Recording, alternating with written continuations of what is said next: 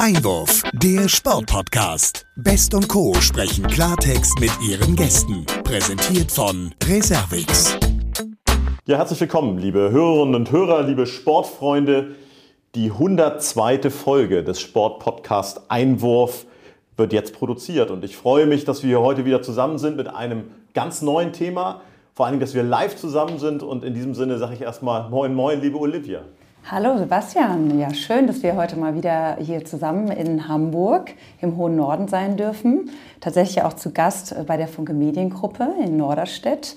Beim Hamburger Abendblatt dürfen wir heute ja, großzügigerweise die Räumlichkeiten nutzen, kann man ja schon so sagen. Und mit unserem Gast heute über das Thema Fußball sprechen. Ja, letztes Mal noch beim Biathlon unterwegs, heute schon wieder Fußball. Ich korrigiere dich ja nur ungern, aber wir sind ja gar nicht mehr in Hamburg. Norderstedt ist ja sozusagen schon Kreis Segeberg. Aber da wir beim Hamburger Abendblatt und der Norderstedter Zeitung sind, hast du ja auch recht, sag ich mal, vor dem Hintergrund.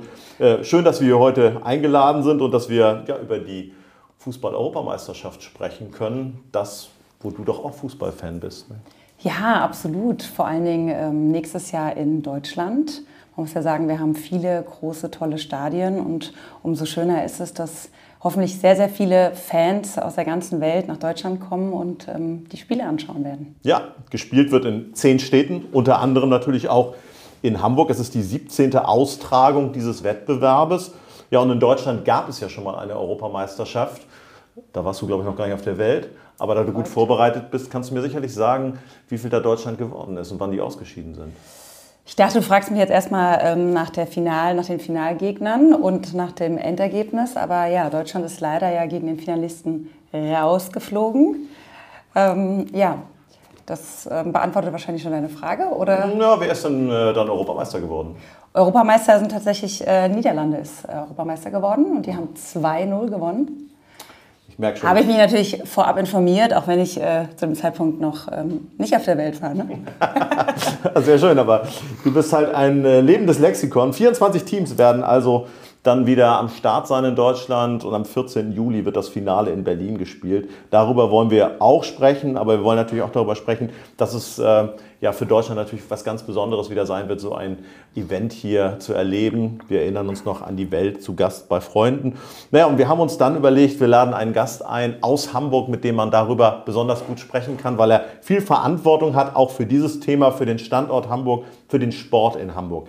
Er wurde 1963 in Essen geboren und das Schöne ist, dass er auch neben seiner politischen Beamtenlaufbahn Journalist ist. Er studierte Germanistik, Politikwissenschaften und Geschichte und arbeitete als Redakteur für den Schleswig-Holsteinischen Zeitungsverlag, der sozusagen hier ja dann auch zu Hause war. Er war von 2004 bis 2011 Pressesprecher für die SPD-Bürgerschaftsfraktion in Hamburg und anschließend wurde er Leiter der Pressestelle des Senats und sozusagen auch Senatssprecher. Seit 2015 ist er Staatsrat für den Bereich Sport in der Behörde für Inneres und Sport in Hamburg. Ja, und äh, im Gegensatz zu seinem Vorgänger Karl Schwinke ausschließlich für das Ressort Sport zuständig. Wir freuen uns, dass er heute Zeit für uns hat. Herzlich willkommen im Sportpodcast Einwurf, Christoph Holstein. Moin, schönen, moin. Schönen guten Tag.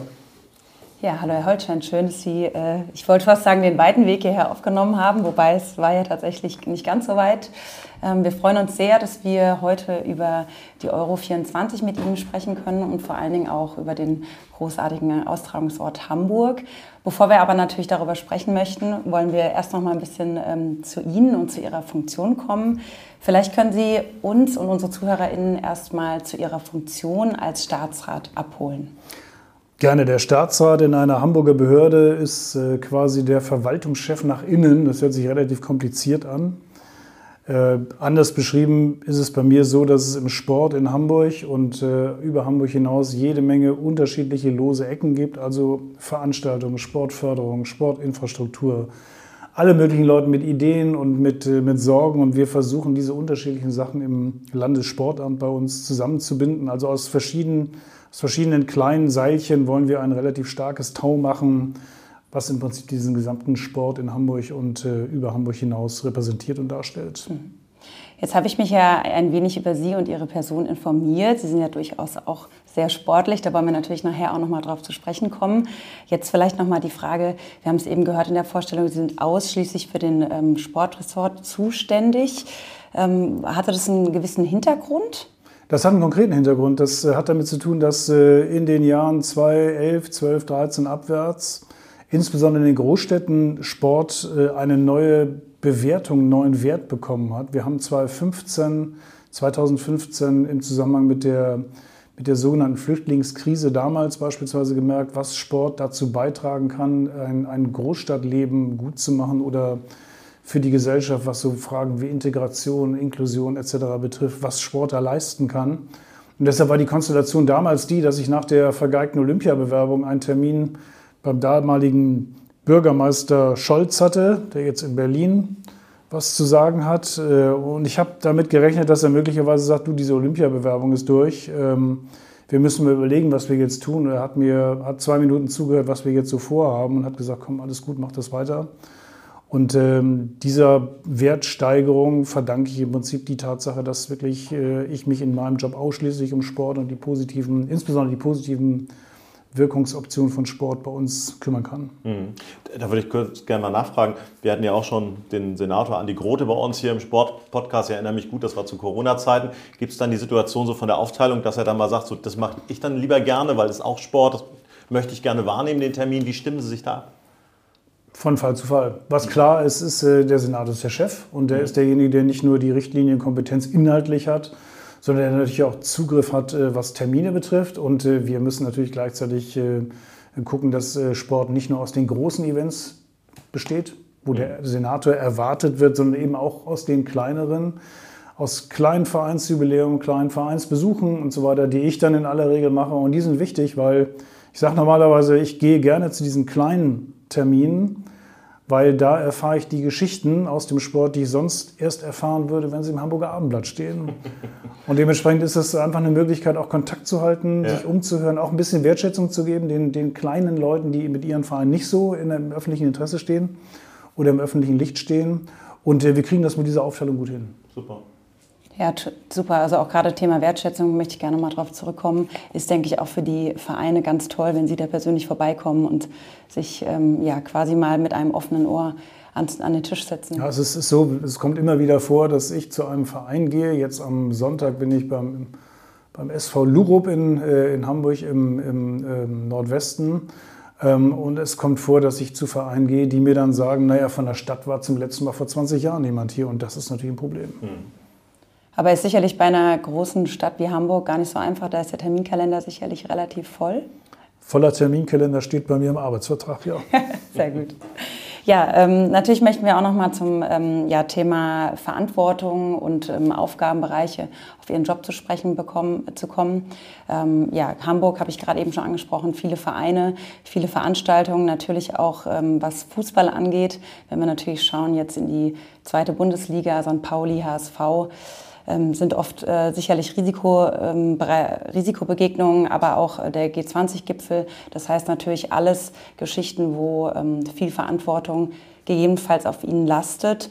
Wenn wir jetzt auf die Euro 24 nächstes Jahr schauen, wie weit können Sie mit so einer Vorerfahrung ähm, jetzt vielleicht ein bisschen leichter an so ein großes Event gehen? Die Planung solcher Events, was jetzt beispielsweise nur beispielsweise den Bereich Sicherheit angeht, das ist natürlich was für Profis. Das ist nichts für Politiker, die eine Einschätzung haben, sondern das sind diejenigen, die wirklich äh, einschätzen können, wie ist, wie ist die Fanlage, wie ist äh, die Rivalität zwischen einzelnen, einzelnen Nationen oder in dem Fall zwischen einzelnen, einzelnen Fans, Fangruppen, wie sehr haben wir eine Hooligan-Problematik etc. pp. Ja. Und von daher hat, haben die Experten da eine gewisse Routine, aber auch diese Experten sind sensibel und wir hatten jetzt am Wochenende die zentralen Feierlichkeiten zum Tag der deutschen Einheit. Auch das ist eine Geschichte gewesen, wo diese, diese Fachleute natürlich hingucken müssen. Von daher glaube ich, dass wir, dass wir gut vorbereitet sind. Wir werden, wenn wir die Spielpaarung genau kennen, auch wissen, ob da an der einen oder anderen Stelle nochmal nachzudrehen ist. Aber wir haben momentan also kein, kein Gefühl, dass es, äh, was Sicherheitsfragen angeht, äh, problematisch sein könnte. Aber wie gesagt, man muss genau hingucken, man muss da aufmerksam sein. Mhm. In der Regel muss man ja auch sagen, hofft man ja alle kommen quasi mit einem friedlichen Gedanken hierher und ähm, ja, sollte ja. alles gut gehen. Ja, Thema Qualifikation, vielleicht nochmal auf Ihre Jobbeschreibung auch zurückzukommen. Ähm, Sie haben ja Germanistik, Politikwissenschaften und Geschichte studiert, haben als Journalist schon gearbeitet. Würden Sie sagen, das ist die optimale Voraussetzung oder Qualifikation für Ihren Job gewesen? Nein, eigentlich nicht. Also den, mein, meinen Job, den habe ich, den hab ich äh, bekommen, weil ich irgendwann entschieden habe, dem Journalismus, äh, also nicht leichten Herzens, aber der Liebe wegen, äh, Lebewohl zu sagen. Ich bin dann quasi auf die andere Seite gewechselt, habe ähm, hab, äh, PR gemacht, habe Pressearbeit gemacht. Äh, und ich glaube, dass das Wichtige ist, äh, und das habe ich im Studium gelernt, also in abstrakten Zusammenhängen zu denken, Sachen kombinieren zu können und ähm, was man nirgendwo lernt, ähm, ich glaube, das, das, das muss man auch ein Stück weit in sich drin haben. Das ist ein anständiger Umgang mit Leuten, mit Menschen, eine, eine Bereitschaft zur Wertschätzung, sich nicht für was Besseres halten als andere. Das sind, glaube ich, ganz wichtige Punkte. Das lernt man an keiner Universität. Ich glaube, das, das äh, hat man drauf oder, oder nicht. Aber ich glaube, dass es ganz wichtig ist, äh, Leuten zu signalisieren, äh, ich habe Respekt vor dir und ich schätze deine Arbeit, die du hier leistest. Und es kann sein im Sport, dass es in den vergangenen Jahrzehnten einfach zu selten, zu selten so kommuniziert worden ist. Haben Sie aber dann entsprechend gegenüber Journalisten das eine oder andere Mal vielleicht ein bisschen mehr Verständnis, wenn Sie nochmal nachhaken? Ich habe volles Verständnis für Journalisten, wenn sie nachhaken. Und bitte immer um Verständnis, dass ich dann auch nicht immer alles erzählen kann, aber normalerweise haben wir, haben wir einen guten Draht zusammen. Wir wissen, wie der Job des jeweils anderen ist. Und ich bin nicht, ich gehöre nicht zu denjenigen, die sich über Journalisten beklagen. Ich finde das sowieso peinlich, wenn in der Politik sowas passiert. Sehr schön. Ja, Sie sprachen über die kleinen Vereine und über den kleinen Sport. Wir wollen heute über den großen Sport sprechen und äh, auch, äh, ich sag mal, sehr aktuell mal zurückblicken in die letzte Woche. Der Turnierdirektor Philipp Lahm kam nach Hamburg und man hat mal so ein kleines Update auch gegeben zur Situation hier äh, rund ums Stadion, aber auch zur Infrastruktur. Ähm, wie war der Termin aus Ihrer Sicht? Wie ist das abgelaufen? Das war ja eine Gruppe von, von ich würde mal sagen, 50, 60 Leuten von der UEFA, die gekommen sind mhm. und die äh, sogenannte Working Visits machen, dass sie in den einzelnen Austragungsstätten, in den zehn Städten, sich ein paar Tage aufhalten und sich dann natürlich informieren ähm, oder informieren lassen, wie denn die Vorbereitungen laufen, wie die, wie die Stadien aussehen, ob es irgendwo Schwierigkeiten gibt, ob es noch irgendwelche Haken gibt, die, die gerade gezogen werden oder an denen irgendwas hängen bleiben kann. Ähm, und ähm, es war ein, ein gutes Gespräch oder es waren gute Gespräche. Das haben wir jedenfalls ähm, der Tatsache entnommen, dass ähm, ähm wir bei dem sogenannten Host City äh, Programm beziehungsweise beim Host City Konzept ausgesprochen gute Bewertungen bekommen haben. Also es hieß, dass Hamburg eine der Städte ist, die jetzt äh, vom ersten Besuch zum zweiten schon äh, mit die größten äh, Fortschritte gemacht hat. Deshalb sind wir jetzt eigentlich, auch nachdem wir das Thema HSV-Stadion geklärt haben, eigentlich guter Dinge, dass alles gut wird. Ja, da wollen wir natürlich noch mal ein bisschen reingehen, noch mal so die Themen so ähm, durchgehen und abarbeiten. Die sprechen das Stadion an. Äh, das Volksparkstadion hatte ja am Wochenende ein ähm, reguläres Spiel des HSV. Da gab es ein Tribünenabschnitt, da saßen die Leute im Regen, im wahrsten Sinne des Wortes. Die kriegten dann so einen, äh, einen kleinen Regenponcho geschenkt. Äh, das hat auch mit der Europameisterschaft zu tun, nämlich das Dach wird neu gemacht. Wie ist da der, der Planungsstand? Schaffen wir das gesamthaft? Wird das alles gut werden? Ähm, wie ist da der Austausch auch mit, mit Ihnen diesbezüglich, dass das Stadion dann auch fit ist für die Euro? Wir haben ähm, in der Behörde für und Sport eine Projektgruppe, die sich jetzt ausschließlich um das Thema Euro kümmert, die auch diese Prozesse steuert und begleitet. Mhm.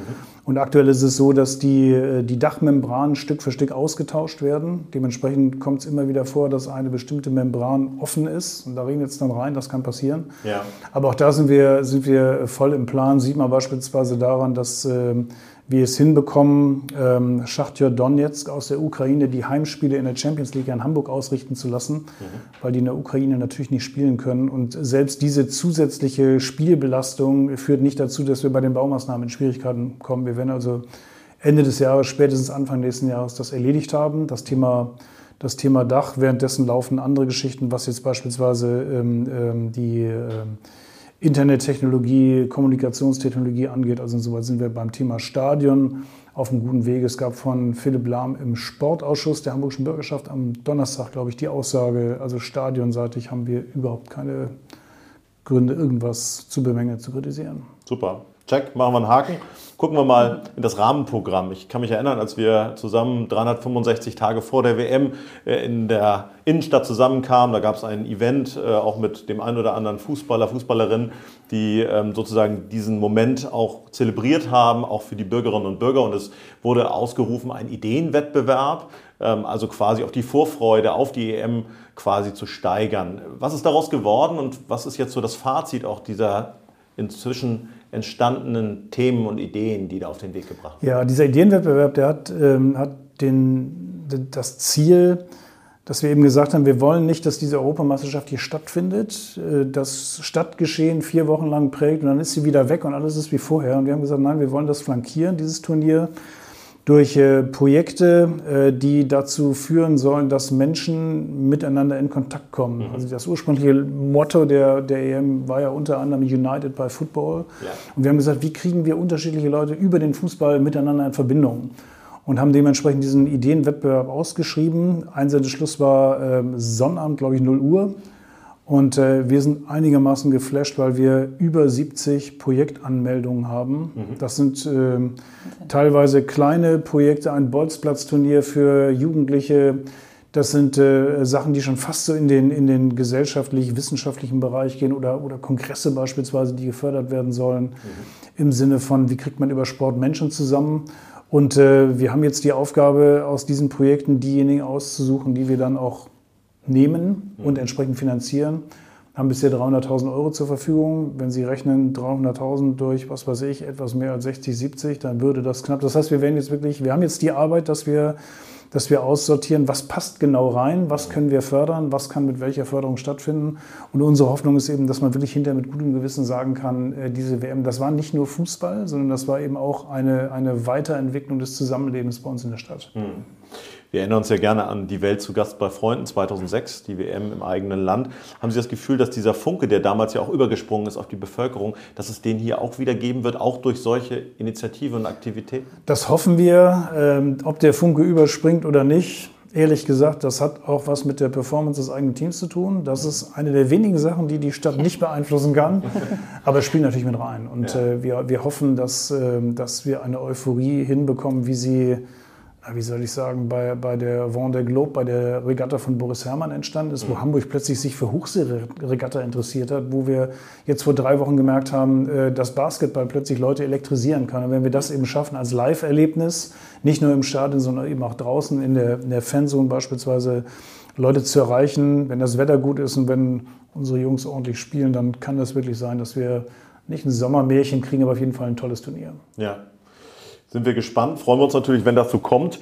Ähm, über Fans wollen wir gleich noch gesondert sprechen, aber ich würde gerne auch nochmal die Volunteers ins Feld führen, weil auch da gibt es ein Riesenprogramm. 1600 Volunteers werden benötigt und wir hören, es sind auf jeden Fall schon mehr als eigentlich gedacht.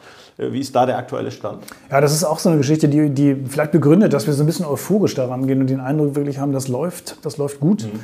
Wir hatten, äh, wir brauchen 1600 Volunteers, die dann sowohl im Stadion, im Stadionumfeld, in der City zur Verfügung stehen als Ansprechpartnerin, Ansprechpartner. Und äh, zuletzt hatten wir, glaube ich, ich meine knapp 9000 Bewerbungen. Das heißt, theoretisch äh, sind wir auch durch. Aber das signalisiert, dass es doch ein Interesse gibt. Und was für mich sehr interessant war dabei, ich habe mir dieses Auswahlverfahren, diese Bewerbungsgespräche mal angesehen. Was für mich interessant war, erstens, es waren völlig unterschiedliche Leute, unterschiedliches Alter, unterschiedliche Interessen, Männer, Frauen, junge Leute. Und das Zweite, was mich beeindruckt hat, das war, dass ich auf die Frage, sagen Sie mal, warum wollen Sie hier dabei sein? Was, was bewegt Sie? Ja. Dass ganz viele von denen in unterschiedlicher Wortwahl gesagt haben, also wir wollen an diesem Projekt teilnehmen und wir wollen auch diese Stadt repräsentieren, in der wir leben.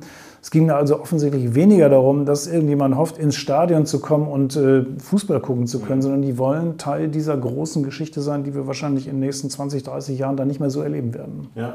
9000 Bewerbungen. Vielleicht lag es auch an unserem Podcast. Wir hatten nämlich die Verantwortlichen vom Volunteer Team jüngst hier bei uns in der Runde und das war wirklich ein ganz äh, kurzweiliges Gespräch, ja. bei dem es eben genau um diese Bewerbungsqualifikationsvoraussetzungen ging und toll, dass das so geklappt hat. Ja, müssen wir natürlich nochmal einen Blick auch auf den Tourismus werfen. Hamburg ist eine Stadt, die sozusagen jeden Tag von Tausenden und Abertausenden besucht wird. Äh, was erhoffen Sie sich auch aus der Perspektive von so einer EM? Also, dass es quasi auch für die Restaurants, für die Menschen, die hier Tourismus machen, einen Schritt nach vorne gibt. Also, jeder, der nach Hamburg kommt während der Europameisterschaft, wird hier ganz platt gesagt Geld ausgeben. Die werden hier irgendwo wohnen, die werden im Zweifelsfall was essen gehen, die werden im Zweifelsfall, wenn kein Fußball ist, ins Kino gehen oder was auch immer. Und der fast wichtigere Punkt ist, dass wir die Erfahrung gemacht haben im Sportbereich, dass viele Leute aus Sportgründen nach Hamburg kommen, ja. sich etwas ansehen oder an einem Turnier, an einem Wettbewerb mitmachen, aber hinterher sagen, wir würden gerne nochmal ohne diese sportlichen Zusammenhänge nochmal mhm. kommen, möglicherweise die Familie mitbringen und so weiter und so fort. Das heißt, Hamburg ist dann ja auch macht dann so quasi sein Schaufenster auf, präsentiert sich. Mhm.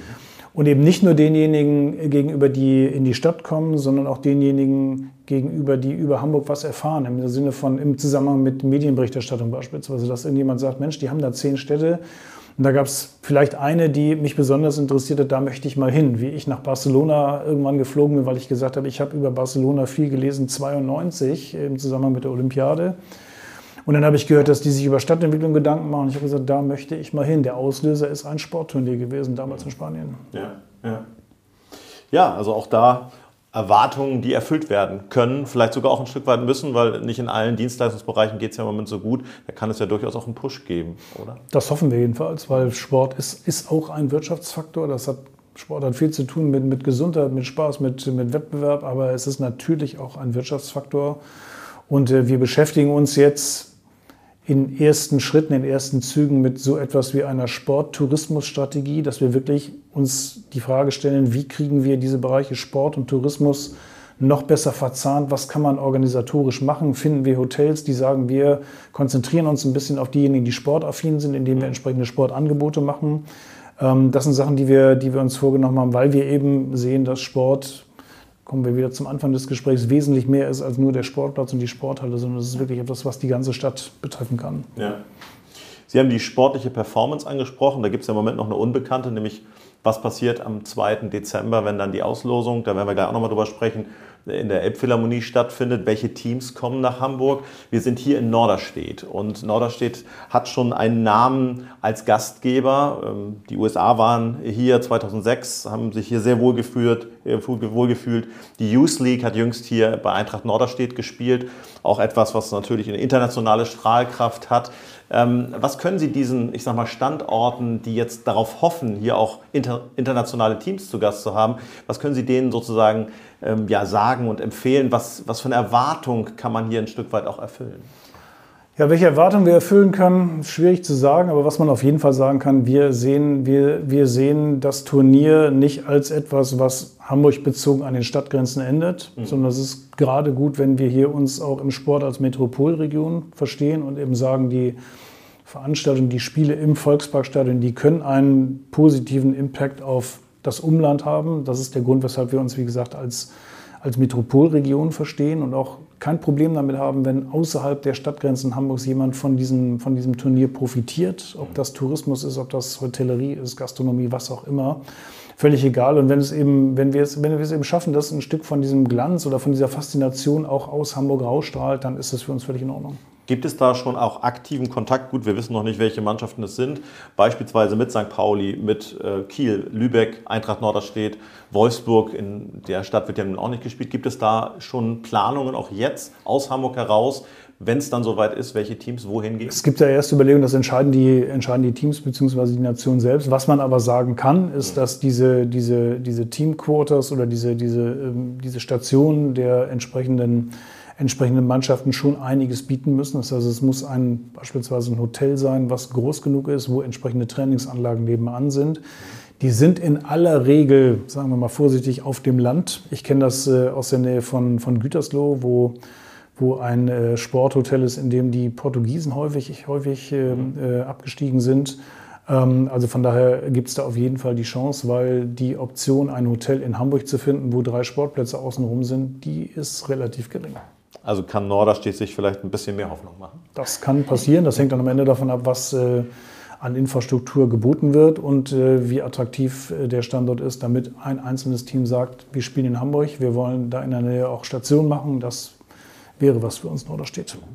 Abschließend äh, zu diesem Themenkomplex auch nochmal ein Blick vielleicht zum Kulturprogramm.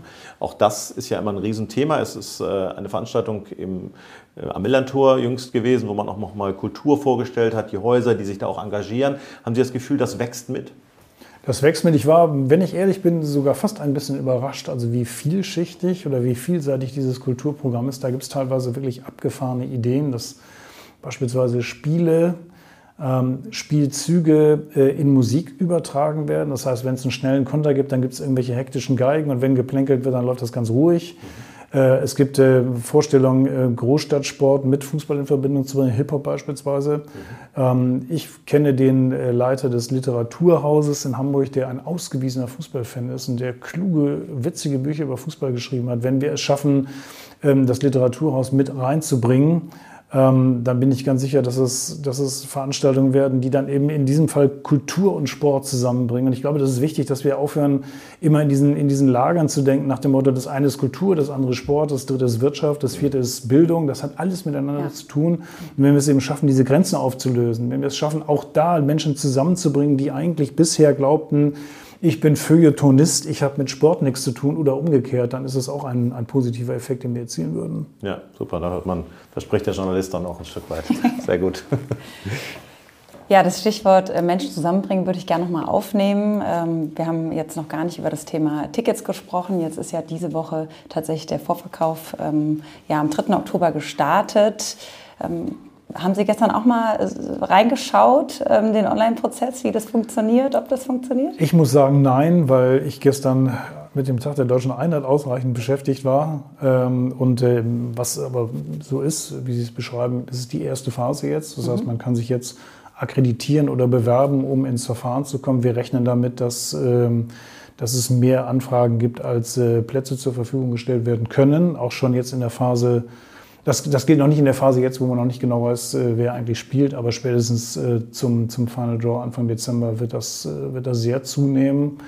Und ähm, dann werden wir sehen, wie, wie der Rücklauf ist. Preisgestaltung ist, glaube ich, so, dass man, wenn man es wirklich will, wenn man wirklich Fußballfan ist und sagt, ich bin auch bereit dafür, drei Wochen lang auf meine Latte Macchiato zu verzichten, dass man das finanzieren kann. Die billigsten Tickets rund 30, 30 50 Euro ungefähr wenn man Lust hat, zum Finale zu gehen, braucht man 1000. Das äh, ist was für weniger. Aber auch da wird es Leute geben, die sagen, es ist es mir wert, dieses Finale mir anzusehen.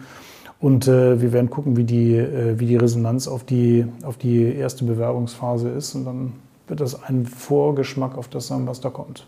Ich nehme mal den Ball nochmal auf. Ja, ich habe nämlich gestern in der Tat schon mal reingeguckt und habe auch ein paar Tickets bestellt. Und das geht sehr gut. Also der Prozess war sehr, sehr angenehm vom Buchungsprozess her. Und es waren vor allen Dingen alles 30, Euro Tickets. Mal gucken, ob ich die dann auch bekomme. Aber auch das ist natürlich schon fangerecht, muss man sagen. Also zumindest für die Vorrunde. Ja, ja das hat damit, hat damit zu tun, dass, dass natürlich die großen Verbände, die wissen auch, dass sie sich ein bisschen, wie soll ich sagen, dass sie, dass sie ein bisschen aufpassen müssen und dass... Ähm, die Probleme, die das IOC in der Vergangenheit gehabt hat, natürlich auch was damit zu tun haben, dass es irgendwie hieß, das ist alles eine einzige Geldschneiderei und das ist nur noch Geschäft und es geht hier, also Sport ist hier nur noch Anlass, aber nicht mehr, steht nicht mehr im Zentrum. Und ich weiß äh, vom, vom DFB, vom Präsidenten Bernd Neuendorf, dass er da schon ein Gespür dafür hat, dass er eben sagt, also wir können uns es gar nicht leisten, das zu einem Event zu machen, wo nur eine, eine gewisse Gehaltsklasse hin kann. Also von daher finde ich gut, dass es da die Bereitschaft gibt, sich den gesellschaftlichen Realitäten auch ein bisschen anzupassen und zu gucken, wie können wir auch das Ticketing gestalten, damit das eben ein großer Erfolg wird und nicht eine Veranstaltung, die äh, im Prinzip exklusiv stattfindet. Hat er ja beim Bundestrainer auch ein gutes Gespür, Ihrer Meinung nach? beim neuen Bundestrainer? Naja, also ich finde es immer schwierig, wenn Politiker sich in sportliche Belange einmischen. Ähm, wir, werden das, wir werden das sehen. Ich persönlich habe gesagt, Felix Magath muss es machen, weil das jemand ist, der mit diesen jungen Leuten und ihren komischen Frisuren irgendwie klarkommt. Aber wir werden das sehen. Ich hoffe jedenfalls, dass, dass da Ruhe in den Laden reinkommt. Und ja. Fußball spielen können sie alle. Und das müssen sie jetzt nur noch beweisen, aber das wird schon. Gut. Sehr schön. Ja, vielleicht, ähm, um nochmal auf die Ticketpreise zu sprechen zu kommen, da haben Sie sich ja auch, also die Stadt Hamburg sich was einfallen lassen, eine Fanmeile, die stattfinden wird für jeden, der jetzt, sage ich jetzt mal, vielleicht nicht das Geld ausgeben wollte oder auch ähm, nicht mehr an die, an Tickets kam. Vielleicht können Sie uns noch mal so ein bisschen über das Konzept und die Idee dahinter äh, berichten. Ja, wir haben einmal ähm, die Erfahrung gemacht, dass die Zeit dieser ganz großen Public Viewing Events, wo dann 40, 50.000 Leute stehen, dass das möglicherweise vorbei ist. Also es ist halt so, dass sehe ich an mir selbst. Ich würde mir auch überlegen, gehe ich äh, zu, einem, zu einem Fanfest, wo ich mit 30, 40.000 zusammenstehe oder gucke ich mir das zu Hause an, wo ich 15 verschiedene Zeitlupen habe, wo der Weg zum Kühlschrank drei Meter ist, wo ich mich an der Toilette nicht anstellen muss. Also das muss man, das muss man sehen. Wir haben aber auch gesagt, wir wollen so eine Family Village machen, mhm. wo man Fußball spielerisch erleben kann, also wo dann Kinder kicken können, wo es Torwände gibt, wo man mit Fußball in Kontakt kommt. Also einmal das Erleben des Spiels und auf der anderen Seite das positive Erleben von Fußball im Rahmen von von, ähm, von ähm, kleinen Veranstaltungen am Rande, Events und so weiter. Das wollen wir miteinander verbinden und das wäre dann die Gelegenheit, dass eben auch Leute diese, diese EM erleben können, ohne dass sie im Stadion sind.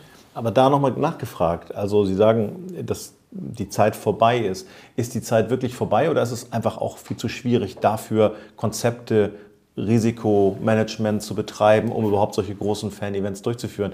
Wir hatten jetzt jüngst wieder die Active City Arena auf dem Heiligen Geistfeld, das zweite Jahr in Folge. Und auch da ist es ja immer schon auch ein bisschen Akt, die Geschichte dann auch zu installieren, Partner zu finden, die das dann sowohl vom Catering als auch von der Organisation stemmen. Ist es nicht vielleicht auch ein Stück weit dann der schlauere Weg, nicht ganz groß zu denken und am Ende das Risiko auch im Rahmen zu halten? Das kann sein. Vielleicht ist es auch so, dass wir einfach zu lange gedacht haben, eine Veranstaltung ist nur erfolgreich, wenn sechsstellig die Zuschauerinnen und Zuschauer dahin gehen.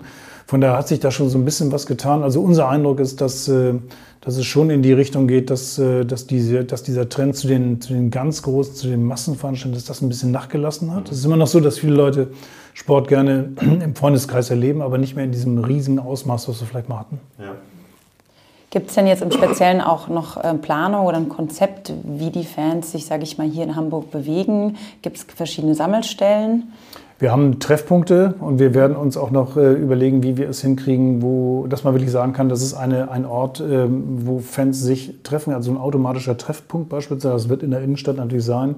Das kann im Umfeld der, der Stadien sein, aber das sollen, solche, das sollen solche Punkte werden, wo man wirklich sagen kann, ähm, äh, wer Menschen treffen will, wer sich über das Thema unterhalten will, wer sich austauschen will, der ist an verschiedenen Hotspots in der Stadt dann richtig, äh, richtig angemeldet, beziehungsweise kann da hinkommen. Das werden wir jetzt in den nächsten Monaten entwickeln und dann hilft uns das auch, weil da dann die Volunteers sein werden, die ihrerseits dann äh, Hilfestellung geben können. Also ein Konzept, was, glaube ich, ganz sinnvoll ist. Und entsprechend wahrscheinlich Bewegung mit Bus und Bahn beziehungsweise ja, U-Bahn. Das wollen wir. Also die, der Trend, das ist der nächste Trend äh, zur, zur individuellen Anreise mit, mit, dem Stadion, äh, mit dem Auto zum Stadion, das ist ja auch vorbei. Also es wird über den ÖPNV geben, wo wir auch schon entsprechende Konzeption haben. Infrastruktur im Großen und Ganzen funktioniert, auch bei großen Veranstaltungen. Ähm, wir werden am Volksparkstadion noch so ein paar Sachen machen, aber es ist ja auch so geplant, dass, äh, dass Parkplätze für den individuellen Anreiseverkehr mit dem eigenen Auto wahrscheinlich gar nicht zur Verfügung stehen werden, weil wir allen erklären werden, die einfache Variante ist, den ÖPNV zu nutzen, den ihr mit eurem Ticket ja quasi schon mit bezahlt habt. Und da wird es Informationsarbeit geben und äh, jeder, der im Stress mal im Auto gesessen hat und Angst hatte, dass er erst zur zweiten Halbzeit ins Stadion kommt, der wird darauf verzichten, mit dem Auto anzufahren. Hm. Ja, schauen wir doch nochmal auch auf die Auslosung, die in Hamburg stattfinden wird. Es wird vier Gruppenspiele und ein Viertelfinale geben. Ich habe den einen oder anderen schon gehört, der gesagt hat, naja, diese Auslosung der Endrunde in der Elbphilharmonie am 2. Dezember, die wird eigentlich noch mehr sein als all das, weil die gesamte europäische Fußballwelt hier auf die Hansestadt guckt. Sehen Sie das genauso? Das sehe ich absolut genauso. Ich war beispielsweise beim Qualification Draw vor guten Jahr in Frankfurt und war da überrascht, was für eine große Veranstaltung das gewesen ist, wie viele unterschiedliche Nationen da zusammengekommen sind. Und ich glaube, dass das äh, in der Elbphilharmonie, wenn es eben darum geht, wer spielt gegen wen, wer kommt wohin, wie sind dann schon die Perspektiven, wie könnte so ein Turnier aussehen. Es gibt ja dann die Experten, die dann innerhalb von Minuten schon entwickeln, wie hoch die Wahrscheinlichkeit welcher Finalkonstellation ist. Das wird schon großes Interesse auf sich ziehen. Und auch da wieder, ich habe gestern den Tag der Deutschen Einheit, äh, den, den Festakt in der Elbphilharmonie schon erlebt oder erleben können. Das ist ein ganz besonderes Gebäude. Da, ist auch, da kriegt man auch eine ganz besondere Stimmung rein. Und ich glaube, das wird in diesen, in diesen Tagen das meist fotografierteste und äh, in Medien gezeigte Gebäude der Welt sein. Und auch das zahlt wieder auf Hamburg ein. Ich bin aber ganz sicher, das wird, das wird eine, eine große, großartige Veranstaltung. Und ich hoffe, dass uns das allen richtig viel Appetit auf das macht, was dann im Juni nächsten Jahres startet. Ja, nun könnte man ja meinen, das war wie eine Art Generalprobe, wobei es war natürlich trotzdem was Eigenes und was Besonderes, dieser Festakt zum Tag der deutschen Einheit. Nichtsdestotrotz wird es auch Musik geben an diesem Tag. Es ist ja immer ein Konzertsaal. Ja, das äh, kann sein. Also wie gesagt, die genaue Programmatik, die behalten wir mal für uns, aber wir wollen dann natürlich irgendwie auch Kultur, die Stadt, unser Land und den Fußball zusammenbringen. Und äh, wer diese Veranstaltung kennt, der weiß, das ist immer ein bisschen Entertainment. Der Höhepunkt ist dann natürlich die, die, die Auslosung, äh, aber es wird da äh, weniger politische Reden geben oder weniger äh, sportliche Erwägungen und Strategien, sondern wirklich eine, ein emotionales Erlebnis was äh, getoppt wird am Ende halt von der, von der Auslosung der einzelnen Partien und Gruppen. Ja. Wer das noch nicht so mitverfolgt hat, dem sei vielleicht nochmal beschrieben, wer da dann als Gast dabei sein wird. Die Fußballwelt wird quasi auf Hamburg schauen. Ähm, wer kommt da alles? Also Staatsgäste auch oder vor allen Dingen erstmal Trainer? Also also in erster, in, erster, in erster, Linie sicherlich die, die, ähm, die Verbände und die Staaten, die sich qualifiziert haben, mhm. soweit man das zu dem Zeitpunkt schon, schon sagen kann. Äh, aus Deutschland, aus dem europäischen Ausland wird sicherlich auch Politik dabei sein. Auf welcher Höhe wird man dann abwarten? Da weiß man nicht, was sonst noch so passiert. Aber ich glaube, dass Deutschland äh, mit, der, mit der Regierungsspitze, mit der Bundesregierung schon hier vertreten sein wird weil auch die natürlich genau wissen, welche Bedeutung das hat. Und was eben interessant ist bei diesen, bei diesen Veranstaltungen, ähm, es ist eine Gelegenheit für Verbände, für Funktionsträger, sich zu treffen, ohne dass man irgendwo hinfliegen muss. Das heißt, man kann da relativ schnell sich verabreden.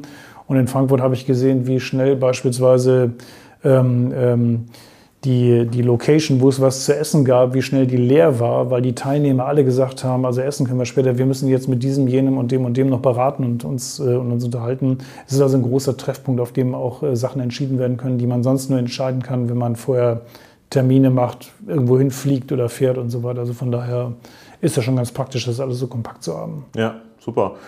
Wie läuft das jetzt rein praktisch ab? Bewirbt man sich für so eine Auslosung, also so wie sich Austragungsorte bewerben?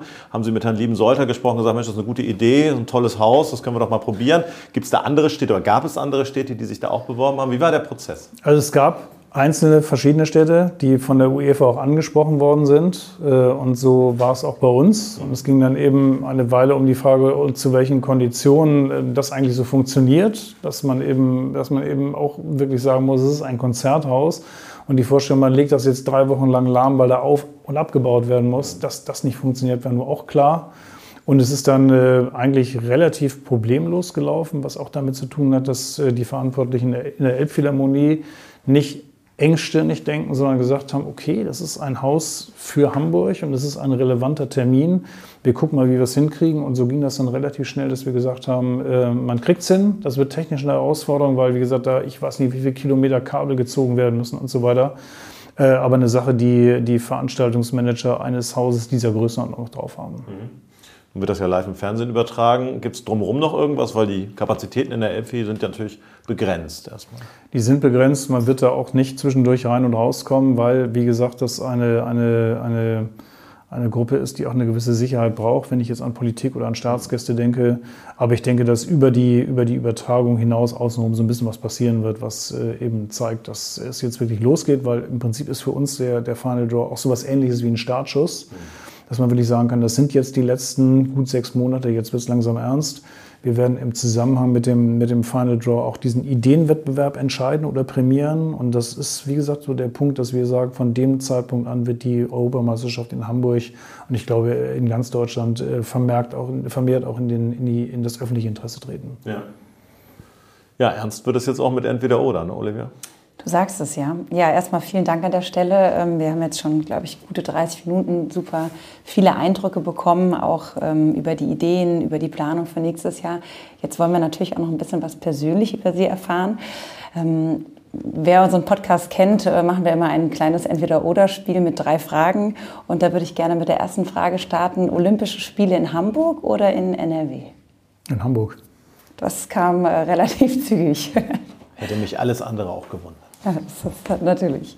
Ähm, ja, zweiter Stelle, sportlich natürlich auch. Ähm, Sie sind ja sehr sportlich und ich habe mich auch darüber erkundigt, ähm, dass Sie ab und an am Laufen sind. Entsprechend eine Teilnahme am Ironman auf Hawaii oder bei der Windsurf-Weltmeisterschaft auf Sylt. Ich würde beides nicht überleben, aber ich würde es auf Sylt probieren. Sehr schön. Und abschließend ähm, zum Thema Fußball zurückzukommen, HSV oder St. Pauli?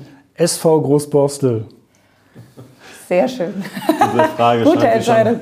Schon, schon häufiger gestellt Die kam schon hin und wieder. Hin und wieder. Normalerweise aus Amtsgründen muss ich da natürlich neutral sein und äh, mit dem SV Großborstel, wo ich wirklich mit, Mitglied bin, komme ich immer ganz gut durch ja. bei entweder oder. Sehr gut. Ähm, ich würde trotzdem gerne nochmal auf die erste Frage zurückkommen, weil wir alle vielleicht noch so ein bisschen diese Schockstarre, diese Abstimmung damals für Olympia in Erinnerung haben. Und ich würde gerne, auch wenn wir dieses Thema jetzt nicht weiter vertiefen wollen, äh, insofern darauf eingehen, hat Hamburg sich davon erholt, dass man quasi damals diese Olympiabewerbung nicht eingehen konnte? Äh, andersrum gefragt, wäre die Stadt bereit, für das Thema Olympia nochmal erneut in den Ring zu steigen? Da müssen wir dann die Stadt fragen, ob sie dazu bereit ist. Generell bin ich unsicher, wie sehr die Stadt unter diesem Referendum wirklich gelitten hat. Hm. Ich glaube, es war, es war natürlich für alle, die nah dran sind, ist es schon eine harte Sache gewesen. Ich persönlich habe relativ schnell gesagt, es ist eine demokratische Mehrheitsentscheidung, die man zu akzeptieren hat. Ich habe äh, nichts davon gehalten, von der Diskussion, die nach dem Referendum losging, nach dem Motto, man muss jetzt die Volksgesetzgebung reduzieren oder sonst irgendwas. Sondern es wäre wahrscheinlich sinnvoller gewesen, sofort sehr früh zu fragen, sag mal, woran hat es denn gelegen? Woran hat es gelegen, dass wir nicht mal die Mitglieder im organisierten Sport, die wahlberechtigt waren, an die Urne gekriegt hat? Ähm, und äh, gleichzeitig war das eine Zeit, in der ganz, ganz viele andere Sachen das öffentliche Leben dominiert haben. Wir hatten damals das Thema Flüchtlinge. Wir hatten in der Berichterstattung nichts außer Doping damals in der Zeitung. Wir hatten die ungeklärte Frage, wer das Ganze eigentlich bezahlen soll. Wir hatten hinten dran immer noch die Elbphilharmonie, wenn ich rumgezogen bin und gesagt habe, das ist die best durchgerechnetste ähm, äh, Bewerbung ever oder das best durchgerechnetste Projekt dann rief irgendjemand, ja, ja, wie die Elbphilharmonie und da konntest du gleich zusammenpacken. Und äh, ich glaube, die Situation ist jetzt eine andere. Das äh, Verfahren ist ein anderes. Wir reden wahrscheinlich realistisch über die, äh, über die Jahre 2036, wenn überhaupt, oder 40 oder 44. Und dementsprechend ist gut, was der, was der Deutsche Olympische Sportbund macht, nämlich sich jetzt langsam an dieses Thema so ein bisschen ranzutasten. Nicht zuerst zu sagen, wir bewerben uns und wir rennen erstmal los dann wirklich erstmal eine Stimmung einzuholen. Und die, das, daran sind wir gerade beteiligt oder das, da machen wir mit. Und irgendwann wird die Frage eben äh, im Raum stehen, gehen wir jetzt offiziell ins Verfahren? Und äh, das wird sicherlich noch ein bisschen dauern, aber wir bewegen uns mit anderen Regionen und Städten, die auch Interesse signalisiert haben, beziehungsweise die vom DOSB gefragt worden sind und gesagt haben, wir können uns das vorstellen. Mit denen bewegen wir uns jetzt auf diese, auf diese Entscheidung zu. Das wird noch ein bisschen dauern, aber wir machen das Ganze in Ruhe und nicht so stressig wie beim letzten Mal. Sehr gut. Ich sehe schon, wir haben dann irgendwann noch wieder ein neues Thema mit Ihnen im Sportpodcast. Gerne. Ja, jetzt vielleicht nochmal auf die sportliche Komponente zu kommen. Ich habe es jetzt schon ein oder andere Mal angedeutet. Wie ähm, schaffen Sie denn einen Ausgleich neben, dem, neben der Arbeit? Ist das tatsächlich das Laufen und das Windsurfen? Das ist bei mir, das ist bei mir Sport wirklich. Mhm. Ähm, in einem entscheidenden Maße. Ich habe das damals gelernt, dass ich im Büro, da ist es ja nun manchmal ein bisschen hektisch und es ist auch manchmal ein bisschen anstrengend. Äh, und ich nehme mich da zusammen und bin ganz beherrscht, komme nach Hause, fliege über irgendwelche Legosteine und flippe da außen. Meine Frau hat dann gesagt, zieh mal die Schuhe an, geh mal runter laufen. Und ähm, das ist für mich so ein Initial gewesen. Und bei mir ist es so, ich habe vor zwei Jahren mein Dienstauto abgeschafft, äh, weil ich einfach gesagt habe, mir fehlt diese halbe Stunde abends, äh, morgens und abends mit dem Fahrrad rein und wieder rauszufahren. Ich sehe zu, dass ich ausreichend Bewegung bekomme. Das ist für mich der, für mich der Ausgleich, wie für andere Leute äh, ein Ausgleich Yoga sein kann oder Musik zu hören oder zu machen. Äh, für mich eindeutig dieses Sport, ja. Und Windsurfen, muss man ja sagen, mit Standort Hamburg hat man ja eigentlich auch ähm, gute Möglichkeiten, mal ein wenig raus. Ja, ich sage mal, der einzige Schwachpunkt, den die Sportstadt Hamburg hat, ist, dass uns ein guter Wave-Spot für Windstärke 7 bis 8 fehlt. Aber ähm, man kommt an den Wochenenden ja problemlos auch an die See. Und das ist eine Sache, die wir mit der ganzen Familie das ganze Jahr über machen, solange es keine Eisschollen gibt. Also von daher ist das schon eine gute Sache für uns. Sehr schön, ja, bin ich auf jeden Fall stark neidisch, weil ich habe es nicht so nah mal eben an die See. Ja, vielleicht Stichwort Familie. Ähm, ja, wir haben es gehört, Sie haben zwei Kinder, sind verheiratet. Wie ist die Vorfreude in der Familie auf das große Event nächstes Jahr? Ach, die nehmen da schon dran teil. Ähm, ich bin vergleichsweise sicher, dass sie nicht scharf drauf sind, ins Stadion zu gehen, aber ich glaube, es ist eher so dieses Erlebnis äh, zu Hause, was weiß ich, ein und eine Leinwand aufzubauen, das mit Freunden zusammen zu, zu gucken. In aller Regel haben wir es hin und wieder haben wir es bisher so gemacht, dass wir dann irgendwas gekocht haben, was zur Spielpaarung passt. Also wenn England spielt, gibt es dann Fish and Chips für die ganze Mannschaft. Das ist immer ganz witzig. Und äh, was aber dazu kommt, das ist eben so dieses, äh, dieses Gefühl, es findet in dieser Stadt jetzt wirklich über vier Wochen mal was Großartiges statt. Und äh, man geht dahin, man nimmt irgendwie teil an dem, was so passiert. Das, was, was wir sicherlich auch gemeinsam erleben werden. Die ganze Familie ist Fußball interessiert, sagen wir mal so zumindest. Von daher ist es äh, eine Sache, die wir gemeinsam sicher erleben und genießen werden. Ich nehme an, alle Großborstel-Mitglieder. Oder dann doch St. Pauli oder HSV? Wenn ich ehrlich bin, ist meine Frau noch, noch nicht Mitglied, aber vielleicht ändert sich das noch. Das heißt ab und an auch mal im Volksparkstadion.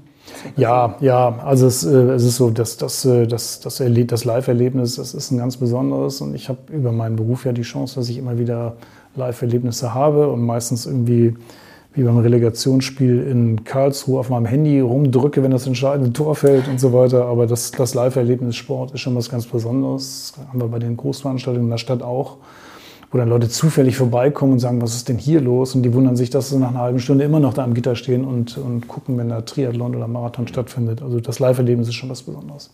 Ja, Stichwort Live-Erlebnis ist, glaube ich, ein gutes Abschluss ähm, oder ein Abschlussstichpunkt. Wir freuen uns natürlich alle nächstes Jahr auf das Live-Erlebnis hier in Hamburg, aber auch in Deutschland und ähm, ja, wollen uns an der Stelle jetzt erstmal bedanken bei Ihnen für Ihre Zeit und ja, für die vielen Ideen, die Sie ähm, ja, mit uns geteilt haben und dass Sie ähm, ja, heute den Weg hier nach Norderstedt gefunden haben, Sebastian. Absolut. Und die vielen Informationen. Ich hoffe, es hat den Hörerinnen und Hörern auch Spaß gemacht, hier dran zu bleiben. Letzte Frage an dieser Stelle. Wenn Sie sich was aussuchen könnten, was braucht Hamburg noch an Sportveranstaltungen, was es noch nicht gab oder hatte? Gibt es da irgendwie einen Wunsch so abschließend als Appell? Naja, natürlich braucht eine Stadt wie Hamburg eigentlich Erstliga-Fußball. Mhm. Und deshalb wäre es eine super Idee, wenn die Saison jetzt abgebrochen wird, weil St. Pauli steht auf 1, der HSV auf 2. Das ist so ein Wunsch. Und der andere Wunsch, ähm, jenseits von Veranstaltungen, ist, dass halt, dass halt der Wert von Sport weiter steigt und dass wir noch mehr Unterstützer bekommen, die beispielsweise sagen, wir wollen im Sport uns über Sponsoring ähm, engagieren, ähm, dass, dass noch mehr Leute lernen, dass Sport in unserer heutigen Zeit, insbesondere in der großen Stadt, halt viel, viel mehr ist als nice to have, sondern wirklich eine, eine Sache, die äh, für Gesundheit was tut, die äh, Demokratie stabilisiert, die jungen Leuten beibringt, wie sie mit Sieg und Niederlage umgehen müssen. Also wirklich ein gesellschaftsstabilisierendes Element. Und das brauchen wir in unruhigen Zeiten wie derzeit wahrscheinlich so sehr wie nie zuvor. Herzlichen Dank, Herr Holstein, für dieses Tolles Schlusswort. Danke, dass Sie heute in Norderstedt zu Gast waren. Gerne. Bis zum nächsten Mal. Tschüss. Tschüss. Tschüss.